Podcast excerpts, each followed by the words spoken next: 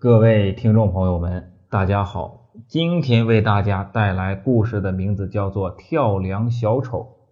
战国时，魏国的相国惠施和庄子是好朋友。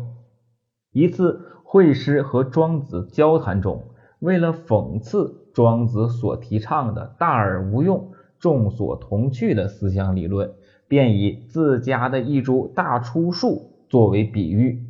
说树干长得非常臃肿，小枝呢蜿蜒错杂，终不成材。木匠师傅啊，对他也是不屑一顾的。对此，庄子这样反驳道：“我们都知道野猫的习性，它喜欢啊昼伏夜出，潜伏下来等待猎取啊出来活动的小动物。它呢上蹿下跳啊，高低不顾。”常常触到了机关而葬身于罗网之中。还有牦牛，身体庞大的如同天边的云一样，可是它可以让自己的体型很壮大，但是无法去抓老鼠。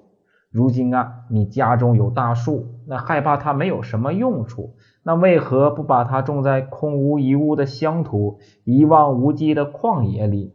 那么这样，它可以生长的郁郁葱葱。那过往的行人呢，也可以悠然自在的躲在它的下面乘凉歇饮，所以呀，他并没有啊感觉到自己无用武之地啊，以此啊他会感觉到啊困惑。而庄子所表达的意思是说什么呢？无为虚谈，可以逍遥适性，必因苍生，以此啊反驳惠施的大而无用的讽刺。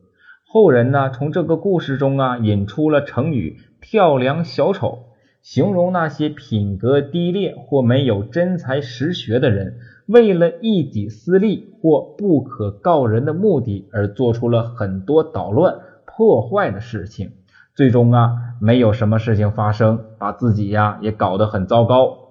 不过呢，就把自己的一个丑恶的嘴脸呢暴露出来了。好了，那今天的跳梁小丑的故事就讲到这里，谢谢各位。